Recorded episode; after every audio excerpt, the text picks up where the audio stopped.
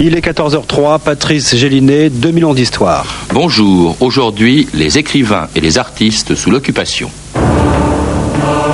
Tout Français qui, en temps de guerre, entretiendra des intelligences avec une puissance étrangère ou avec ses agents en vue de favoriser les entreprises de cette puissance contre la France sera coupable de trahison.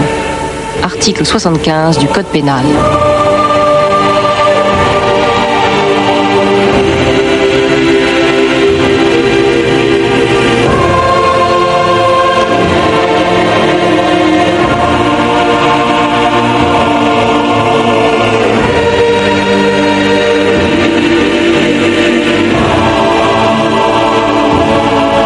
Ans d'histoire.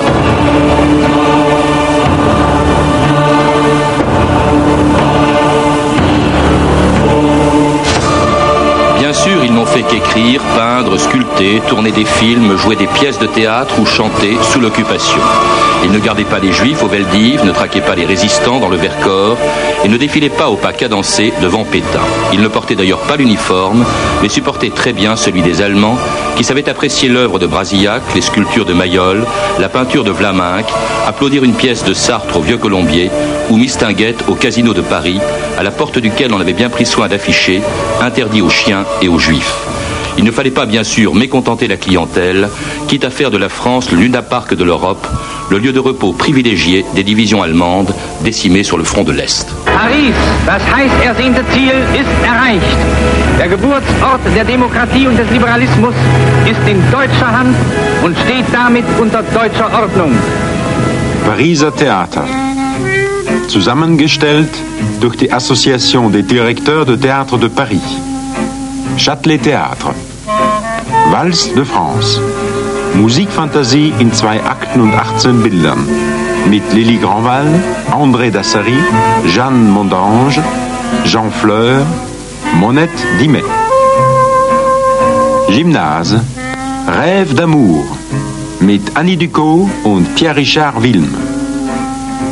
Jean-Paul Cointet, bonjour. Bonjour. Vous venez de publier avec votre femme Michel Cointet un excellent dictionnaire de la France sous l'occupation, dictionnaire dans lequel on se rend compte, quand vous parlez de théâtre, de cinéma, d'édition, enfin bref, de la vie culturelle, que finalement chez les artistes et puis les écrivains, bah, il y avait très peu de résistants, quelques collaborateurs et surtout, surtout des attentistes. Oui, c'est tout à fait exact. Et pour comprendre cela, je crois qu'il faut, avant euh, d'envisager éventuellement le rôle propre, l'attitude propre des autorités d'occupation, et notamment sans doute d'un homme qui a joué un rôle fondamental, Otto Abetz, L'ambassadeur de euh, l'ambassadeur euh, allemand à Paris. Euh, je crois qu'on peut, on peut fondamentalement comprendre, ou essayer de comprendre, bien entendu, 50, 60 ans après, par le fait que ces acteurs, ces écrivains, ces peintres qui ont, comme vous le disiez, continué à, à agir à, tout à fait comme si le- la vie était normale, comme si les temps étaient normaux, euh, je crois qu'ils ont eu le sentiment qu'ils contribuaient à maintenir une espèce de permanence française, de continuité française, et qu'ils témoignaient par là d'une vitalité euh, française qui n'aurait pas été comme abattue par euh, la défaite. Euh, il faut ajouter en outre que leur sentiment était qu'après tout, leur métier était de chanter, était de peindre, et, et que la dureté des temps ne devait pas leur permettre de- de- d'en- d'imaginer peut-être autre En chose. tout cas, il n'était pas, bien entendu, question pour eux de chanter, d'écrire, ou même d'ailleurs de lire n'importe quoi. Il y a justement cette censure. Il y a ces livres mis à l'index. Vous, euh, vous parliez de Toabet, c'est lui qui a décrété, si je puis dire, cette fameuse liste auto qui interdisait. Oui, oui euh, tout à fait. Il n'est pas certain d'ailleurs que l'expression euh, appliquée à cette restriction, à ces restrictions, ou à ces censures, ou à ces interdictions sur les livres, euh, on les appelle les listes auto, euh, doivent, cette appellation ne doit peut-être rien du tout en fait à auto abet. Il semble que c'était un nom de code, mais après tout, il est peut-être amusant de, et pittoresque de, de- l'attribuer à auto abet, qui a joué, euh, c'est évident, un rôle très important euh, pendant euh, ces quatre années d'occupation. Abetz avait été choisi par Hitler comme son représentant, en somme, et représentant des affaires étrangères à Paris auprès des autorités militaires allemandes. D'abord parce qu'il connaissait très bien la France. Il y avait de nombreuses amitiés. Il avait travaillé, si l'on peut dire, les milieux pacifistes, en particulier euh, beaucoup de milieux qui étaient partisans après 1914-18 euh, d'un rapprochement franco-allemand, d'une réconciliation franco-allemande. Il a su jouer très habilement de ses sentiments et beaucoup de ses amitiés venaient souvent beaucoup plus de gens on situerait en gros, pour simplifier sans caricaturer à gauche, peut-être même qu'à droite, où il ne comptait pas toujours forcément au départ beaucoup d'amis. Et Abetz, qui, avait épousé d'ailleurs une, une, Française, Abetz était un homme qui probablement était à sa façon francophile. Euh, à condition, bien entendu, que ne soit pas remis en cause euh, l'image du vainqueur. Voilà, donc pas de livres écrits par des juifs, pas de livres gaullistes, euh, pas de livres communistes. Et je crois même que dans la liste auto, il était interdit de lire Hitler parce que ce qui est contenu dans Mein Kampf est, tellement anti-français qu'on préférait, qu'on censurait même le livre de Hitler. C'est très curieux. L'édition, en fait, que les Français pouvaient lire, ils ont malheureusement, peut-être dans certains cas, pas été très nombreux à lire Mein Kampf, l'édition qu'ils avaient était une, était une édition qui avait été était euh, prévu pour le public français. Car euh, on avait supprimé dans l'édition française les passages qui étaient les plus anti-français et qui justement auraient pu détourner toute une opinion euh, des idées hitlériennes. En tout cas, donc, les Allemands censurent aussi la presse, le cinéma et bien entendu la radio, dont on entend à l'accent de ses animateurs entre quelles mains elle est tombée.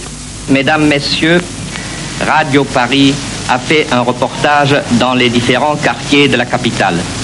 Nous avons toute l'après-midi parcouru les rues de Paris et nous avons constaté que la vie a presque normalement repris. Les cinémas sont ouverts, les terrasses de café sont pleines de monde, les théâtres, cabarets plutôt, sont déjà réouverts et on sent que, au fond, rien n'est changé, à part dans les rues, l'uniforme des troupes allemandes se mélange avec les robes d'été des jolies femmes. Paris, mon Paris, t'as changé de physionomie. Tes rues sont calmes et tes taxis sont à la retraite. Dans l'avenue du bois, les femmes avec leurs souliers de bois, quand elles marchent sur les pavés de bois, font des claquettes. Et ton ciel est toujours aussi léger. Pour moi, ton cœur n'a pas changé. Pour le voir, il suffit, je crois, de regarder autour de soi. Eiffel est toujours là. Bonjour la tour, bonjour, bonjour Paris. Il y a des pigeons sur l'opéra. Et il y a toujours deux tours à Notre-Dame. La Seine est encore dans son lit. Et le Pont Neuf n'a pas vieilli. Sur les bancs du Luxembourg, on fait toujours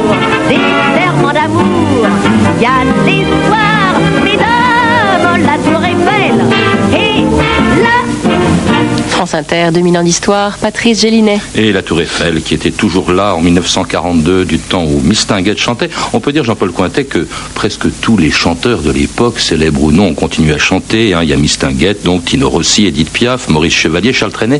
Est-ce qu'on pouvait dire que c'était collaborer Est-ce qu'on peut chanter ou écrire sous l'occupation sans chanter ou écrire pour l'occupant? C'était la conviction certainement de ceux qui chantaient, qui n'avaient pas euh, certainement d'engagement ni de conviction qu'on peut qualifier, qu'on pourrait qualifier de collaborationniste, ni même forcément de péténiste, car il était parfois de bon temps dans les milieux parisiens de n'être pas péténiste justement, et de récuser une espèce de réaction qui se déroulait quelque part de l'autre côté de la ligne de démarcation. Oui, en zone non occupée. Euh, voilà, en Il y avait zone une non différence. occupée. La collaboration la plus dure était dans le Nord. Certainement, sans aucun doute, parce que notamment les Allemands sont là. Euh, ces chanteurs aussi, c'est une chose qu'on peut rappeler, euh, ont été aussi, on a commencé de les engager beaucoup à l'époque de la drôle de guerre. Vous voyez les tournées que font les chanteurs, chevaliers euh, et bien d'autres auprès des armées. Donc on, on les a engagés dans une espèce de devoir civique. Ils ont le sentiment de l'avoir fait. La France est battue. Bon, ils vont pas s'engager, hein, ils vont pas s'engager dans la résistance, ils continuent à faire leur métier, sans avoir le sentiment probablement, ne parlons pas même d'un sentiment de trahison, je pense que ça leur est tout à fait étranger, et le sentiment qu'ils maintiennent finalement une vitalité. Il faut dire quand même française. qu'il distrait euh, des Allemands qui rêvaient de venir à Paris quand ils étaient à Stalingrad en Sûrement, train de se euh, tout à l'heure, euh, ce que disait le, le- le speaker, qui a d'ailleurs un curieux, accent, un curieux accent germanique, c'est qu'au fond, la vie reprenait normalement. Et c'était fondamentalement la volonté de l'occupant. C'était que Paris redevienne le plus rapidement, rapidement possible comme une sorte de vitrine exemplaire de la collaboration. En, oui. En Et tout cas, c'est- oui, pardon. Et c'est bien vrai qu'ils ont contribué, tous ces acteurs, chanteurs, interprètes, ont contribué à donner le sentiment que jamais la vie parisienne n'avait été finalement aussi intense et En aussi cas, en brillante. tout cas, très peu étaient conscients de leur insouciance pendant la guerre, à part Jean Marais, auquel j'avais demandé en 1990 si la présence des Allemands à Paris ne l'avait pas dérangé, et il avait eu le courage de me répondre ceci.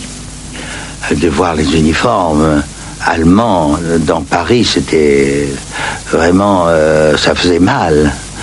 Bon, finalement, euh, on, on a fait avec. Je veux dire que ce qui, ce qui était extraordinaire, c'était que nous étions vraiment, je ne me considère pas comme un bon français, parce que ce qui comptait avant tout pour moi, c'était le théâtre, et Cocteau aussi. Il n'y avait que le théâtre, que l'écriture pour Cocteau, et moi, l'interprétation de pièces.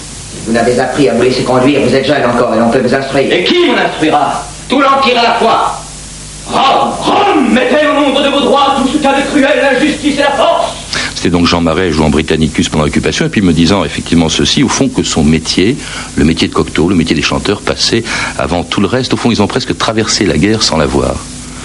Oui, d'une certaine manière. On peut rappeler quand même que euh, Jean Marais, c'était, euh, je parle un peu familièrement, euh, avait cassé la figure à, à, Lobro, qui était un critique, alors lui extrêmement engagé, extrêmement collaborationniste et pro-allemand, qui n'aimait pas du tout Les Parents Terribles. C'est une pièce effectivement un peu irrévérencieuse, peu, qui témoignait de peu de, peu de respect euh, entre les générations.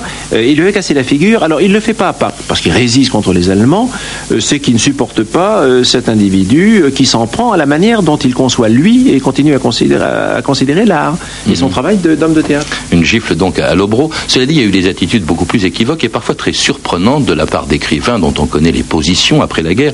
Euh, bon, il y, a, y a Cocteau, on l'a évoqué, mais Sartre, par exemple. Sartre a une attitude extrêmement ambiguë pendant la guerre, c'est le moins qu'on puisse dire, Jean-Paul Cointet. Oui, euh, Sartre écrit. euh, ses premières pièces doivent être publiées en réalité euh, euh, parce qu'on lui facilite un petit peu la tâche de ce point de vue-là. Euh, Sartre ne s'engage pas, effectivement. Il écrit. euh, S'il fait de la résistance, elle est très tranquille. euh, Au Café de Flore. au Café de Flore, absolument pas. Et c'est un peu la même chose, et même c'est la même chose certainement pour Simone de Beauvoir, Mhm. qui fait qui publie ses premières œuvres également pendant la guerre. Et qui fait du ski tous les hivers à Et Mégève. qui part en ski, effectivement, chaque, pour les premiers hivers. Il y a aussi des, des gens qui ont refusé, en revanche, d'être édités, mais qui sont entrés très tardivement dans la résistance, comme Malraux, par exemple, Jean-Paul Cointet. Oui, euh, Malraux, en effet, euh, ne s'engage pas. Et ce qui est très curieux, c'est qu'un homme comme Malraux euh, fait partie vraiment de, ceux qui sont engagés, euh, notamment à la faveur de la guerre d'Espagne. Et logiquement, on, verrait, on serait tenté de voir Malraux s'engageant assez tôt, prenant en tout cas des certaines positions, le faisant savoir, faisant connaître son point de vue, et ce n'est pas le cas. Et Malraux s'en va vivre très tranquillement, très douillettement et très confortablement euh, dans le Midi, euh, au Cap Ferrat. Euh, et lorsque certains intellectuels ou hommes de théâtre, comme Bourdet, engagés dans la résistance, vont le trouver et essaient de le presser, de solliciter au nom de ses engagements antérieurs, euh, il a cette réponse, il dit non, on est, on est en 41. Cela dit, revenez me voir. Si dans un an, deux ans, vous êtes capable, en gros, euh, d'envisager une résistance de nature militaire, eh bien, je verrai. Et c'est comme ça que Malraux va s'engager très tardivement et devenir, mais en 44 seulement, le colonel Berger. Alors il y en a en revanche qui s'engagent dans la collaboration. C'est même peut-être la littérature d'ailleurs qui a été la plus collaborationniste. Il y avait Brasillac, il y avait Rebattet, il y avait Drieux-La Rochelle aussi qui se rendait comme un certain nombre d'autres écrivains en Allemagne en 1941. Plusieurs écrivains français, mes chers auditeurs, viennent d'effectuer en Allemagne un séjour à Weimar, comme chaque année d'ailleurs. L'un d'eux, M. Drieux-La a bien voulu venir jusqu'à notre micro nous confier ses impressions de voyage. Avec quelques amis, Jacques Chardonne, André Terrive, Georges Blond et André Fregnaud, nous sommes allés à la deuxième rencontre des écrivains européens qui a eu lieu à Weimar du 5 au 11 octobre. Nous avons revu cette très rare et très charmante ville de Weimar où nous avons reçu un accueil simple et libéral. Il n'était guère question de politique. Les artistes comme les savants ont le privilège d'ignorer, ou plutôt n'exagérons pas, de feindre d'ignorer l'énormité formidable des événements qui se déploient autour d'eux. Alors Jean-Paul Cointet, il faut rappeler que Drieux était le patron de la, nouvelle revue française. Brasillac a peut-être été le plus engagé encore que lui. Alors lui, il y a eu vraiment des, écrits antisémites, euh, des un travail de délation dans, le quotidien Je suis partout. Oui, la- la- l'attitude d'hommes comme Drieux, euh, comme Brasillac, un degré bien moindre, évidemment, euh, car Cocteau euh, n'a jamais envisagé, certainement un seul instant, et n'a pas été, je pense, approché dans ce sens-là d'ailleurs, pour aller à Weimar. Il faut voir que ces engagements s'expliquent aussi par un très grand pacifisme. Cocteau avait été l'auteur avant la guerre d'un Thomas l'imposteur, qui est une, euh, en quelque sorte un panégyrique, une approbation du désengagement en temps de guerre et de la désertion. Euh, Drieux-La Rochelle euh, fait partie de ces jeunes intellectuels qui croient euh, également dans un pacifisme qui sera le fondement d'une réconciliation franco-allemande. Brasillac, lui, a un côté plus enragé. Ah, il est complètement fasciné par Euh, il est fasciné fondamentalement. Il y a chez Drieux, je dirais, une espèce de d'engagement un peu, un peu mou, un peu désabusé. Non, mais chez Brasillac, par exemple, il faut, il faut l'évoquer parce qu'il sera condamné à mort et exécuté beaucoup plus vif. le 6 février Car 45, euh, les écrits, oui. les écrits de Brasillac sont des écrits qui appellent ouvertement, je dirais, au meurtre. Ce sont des ouvrages, des, des articles antisémites fondamentalement. Et euh, Bah, et J'en cite un, hein, c'est celui qui a été le plus reproché. Il faut se séparer des juifs en bloc et ne pas garder les petits. Hein, ça a été évidemment euh, quelque chose d'accablant pour lui lors de, lors de son ah procès. oui, ah oui. Hein. Alors dans, dans les milieux de, de l'édition, les écrivains, il y a peu de résistants. Ils méritent d'autant plus qu'on rappelle ce qu'ils ont fait. La revue de texte Stéphanie Duncan. En mars euh, 44, devant l'avancée des Alliés, l'écrivain proche de la collaboration, Marcel Jouandeau, affolé, écrit à son ami Jean Paulhan et évoque le courage dont il aura besoin quand il devra justifier ses actes. Jean Paulhan, qui au, grand, qui au grand jour travaille chez Gallimard, mais qui la nuit anime la résistance intellectuelle, lui répond ceci. Bien cher Marcel, ouvre les yeux, ce n'est pas toi qui es menacé, ce n'est pas toi qui viens de mourir en c'est Max Jacob, ce n'est pas toi qui a été exécuté, c'est Jacques Decour, c'est Politzer, ce n'est pas toi qui es forcé de te cacher pour échapper à l'exécution, c'est Aragon, c'est Éluard, c'est Mauriac, ce n'est pas toi qui es en prison, c'est Robert Desnos, tu es le seul qui mène une vie prudente et paisible. Alors Jacques Decour, dont parle Jean Paulhan, c'est avec lui qu'il a créé en décembre 41 la revue clandestine Les Lettres françaises.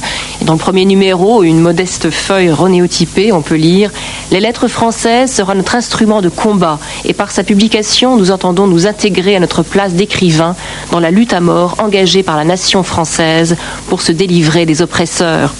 À l'automne 41, Pierre de Lescure et Jean Brulaire, le futur Vercors, créent les éditions de Minuit qui veulent, je cite, aux yeux du monde de la constance spirituelle d'une France qui n'a pas démissionné. Parmi les 25 titres publiés dans la clandestinité, Le silence de la mer, bien sûr, de Vercors, et L'honneur des poètes, une anthologie de poèmes de la résistance rassemblée par Paul Éluard. Paul Éluard, dont le poème le plus emblématique de cette époque est sans doute Liberté. Sur mes cahiers d'écolier, sur mon pupitre et les arbres, sur le sable, sur la neige, j'écris ton nom. Alors, parmi les auteurs des éditions de minuit, il y a aussi Forez, le pseudonyme de François Mauriac, le seul académicien, on peut le noter, qui soit engagé dans la résistance. Lui qui, pendant l'été 40, a d'abord cru en Pétain, changera vite de camp. Dès que je l'ai connu, j'ai exécré l'esprit de Vichy, dit-il. Alors, il est difficile évidemment de citer tous les écrivains, les poètes, les artistes de la résistance, connus ou anonymes. Je terminerai simplement par quelques vers de Robert Desnos, mort à Thérésine le 8 juin 45. Peu de temps avant son arrestation, il composa ce poème d'espoir, Le veilleur du pont au change. Bon, voici un extrait. Je vous salue, vous qui dormez après le dur travail clandestin, imprimeurs, porteurs de bombes, déboulonneurs de rails, incendiaires, distributeurs de tracts, contrebandiers, porteurs de messages. Je vous salue, vous tous qui résistez. Je vous salue au seuil du nouveau matin. C'était donc effectivement un très beau poème de Desnos, mort euh, effectivement à la suite de, de sa déportation. Euh, il y avait donc une résistance. C'est vrai que les éditions de Mini, ça a été un peu le, le flambeau de la résistance. Oui, je voudrais revenir brièvement sur Pauyan, euh, car Paulan, qui est évidemment dès le départ un, homme qui, a, qui s'est opposé à la fois à l'esprit de Vichy et à l'occupation allemande, en même temps il restait l'ami, mais un ami qui cherchait à éclairer un petit peu des gens comme Drieux, des gens comme Jouandeau, car euh, pendant que Drieux prend la direction de la NRF, Pauyan garde régulièrement le contact avec Drieux et écrit d'ailleurs lui-même dans la NRF. Et à la fin de la guerre, euh, Pauyan, qui a eu vraiment une attitude, je crois, très équilibrée, euh, très digne, très nette dès le départ, et en même temps qui n'a pas accablé, je dirais, exagérément ceux qui s'étaient trompés autour de lui, a par exemple essayé de sauver un petit peu la vie d'un homme comme Brasillac. Les éditions de minuit ont, ont joué effectivement un rôle essentiel de résistance intellectuelle. Il y avait aussi une résistance, assez curieusement, dans le cinéma, c'est un milieu dont on n'a pas parlé. Bon, c'est vrai que les Allemands ont tenté de mettre la main dessus en créant euh, leur propre maison de production, qui était la Continentale. Il y a eu 220 longs métrages euh, pendant toute la durée de la guerre qui ont été euh, diffusés, mais aussi avec quelques espaces de liberté dont profitaient quelques réalisateurs comme Jean Delannoy pour glisser dans son film Poncaral, colonel d'Empire, quelques répliques pleines de sous-entendus. Colonel Poncaral, je ne tolérerai plus vos insolences. Vous êtes inculpé. De quoi? Savez-vous aussi que vous risquez la condamnation à mort? La condamnation à mort Il n'y a plus guère aujourd'hui que cela qui distingue un homme. C'est la seule chose qui ne s'achète pas. Le film le- ce que j'ai fait en 42, le, Jean Delannoy. le premier film sous l'occupation, était un film qui a été considéré, euh, à juste raison, je pense, un peu comme un film de résistance.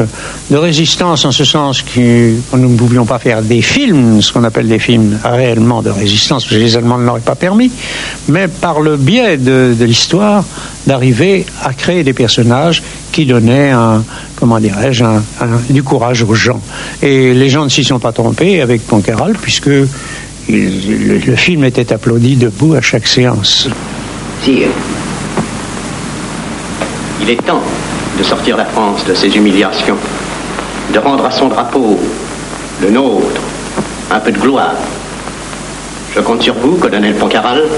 Alors cette dernière phrase de Poncaral, je rappelle, a été quand même censurée par les autorités allemandes à l'époque, mais c'est vrai qu'il y a eu euh, une forme quand même, je ne sais pas, vous avez l'air sceptique sur la résistance du Je suis un euh, peu sceptique parce que la, la Continentale, en fait, ne peut curieusement pas être accablée puisque euh, l'une des, des astuces, c'était une euh, propagande souvent intelligente, la propagande allemande, il ne faut pas l'oublier, euh, l'une des astuces à, à propos de la Continentale, qui est une société française à capitaux allemands, c'était justement de faire un cinéma avant tout d'évasion et de distraction. Donc, euh, on ne risquait pas grand-chose, si vous voulez. Quant aux fameuses allusions, vous savez qu'on est allé jusqu'à voir euh, dans Les Visiteurs du Soir, vous connaissez la scène, où le diable statufie les amants euh, à la fin, et le cœur, leur cœur bat à l'intérieur. Et le diable euh, dit, et pourtant il bat encore. Alors on y a vu une phrase de résistance. Il semble qu'en fait il n'y a rien du tout là-dedans.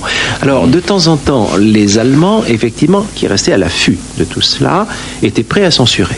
Mais il pouvait arriver que certaines choses passent et elles passaient avec effectivement la volonté des réalisateurs de les faire passer. Alors, il y a eu de grands réalisateurs, il faut le rappeler, pendant la guerre. Il y a eu Carnet, euh, il y a eu Kayat, il y a eu Clouseau. Euh, et alors, il y avait aussi des acteurs, presque, pour qu'il y ait des films et des acteurs, presque tous, un peu comme les chanteurs, sont, sont restés, ont joué. Rému, Daniel Darieux, Jean-Louis Barrault, Madeleine Renaud, Gérard Philippe, Arletty, Alain Cuny, sauf deux, Jean-Pierre Aumont et Jean Gabin. Jean Gabin qui a quitté la France pour les États-Unis au début de la guerre et qui est revenu avec l'uniforme de la deuxième division blindée.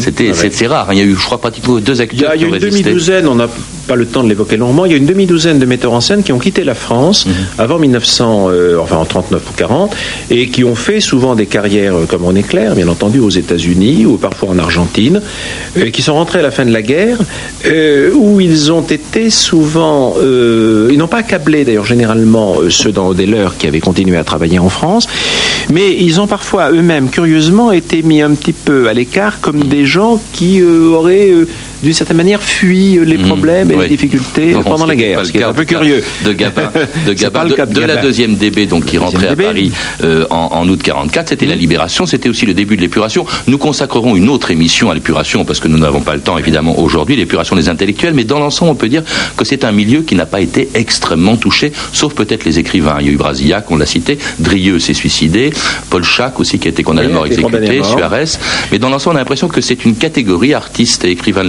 sous l'occupation qui a été un peu épargnée, Jean-Paul Cointet.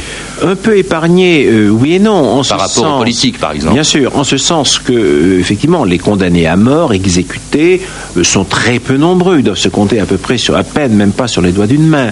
Mais il faut bien voir qu'il y a eu quand même une très lourde probe qui a pesé sur eux et qui les a placés dans une situation d'interdiction d'écriture pendant une période plus ou moins longue. Un homme comme Chardonne, par exemple, Jacques Chardonne, euh, qui était un écrivain déjà euh, fort connu et apprécié avant la guerre, euh, recommence à publier dans les années 50. Donc c'est vrai que si les condamnations au sens propre du mot ont été limitées et relativement peu sévères, et peu nombreuses. Euh, C'est vrai qu'en revanche, euh, il y a eu quand même euh, quelque chose qui a pesé sur leur, leur- leur- leur capacité à écrire, tout de même pendant de longues années. En tout cas, merci Jean-Paul Cointet de nous avoir donc rappelé ce, ce- ce moment. J'espère vous revoir bientôt aussi pour nous parler, parce que ça mérite toute une émission de l'épuration justement des intellectuels et des artistes. Je rappelle que ces renseignements et beaucoup d'autres, car c'est un dictionnaire général sur l'ensemble de l'occupation que vous avez publié donc avec Michel Cointet, dictionnaire historique de la France sous l'occupation, publié aux éditions Talendier. À lire également sur le sujet que nous avons abordé, la vie quotidienne des écrivains et des artistes sous l'occupation, de Gilles et Jean-Robert Ragache, paru chez Hachette, le cinéma sous l'occupation de Jean-Pierre Bertin Maguit aux presses universitaires de France, la comédie française, on n'en a pas parlé, mais la comédie française sous l'occupation de Marie-Agnès Joubert aux éditions Talendier, et puis la nouvelle revue française des années sombres de Pierre Hébèche chez Gallimard. Vous avez pu entendre des extraits de l'émission aujourd'hui disparue de France Culture, l'histoire en direct, donc euh, en 1990. Vous savez que vous pouvez retrouver la bibliographie de l'émission en contactant le service des relations avec les auditeurs au 08 36 68 10 33 2 francs 23 la minute et puis nous vous envoyez aussi vos remarques et suggestions sur notre email 2000 ans.histoire à radiofrance.com. C'était 2000 ans d'histoire à la technique Philippe Duclos et Elisabeth Collet, documentation Elsa Boublil et Christila Villarcan, revue de texte Stéphanie Duncan, une réalisation de Marie-France Thibault. Une émission de Patrice Gélinet. Lord.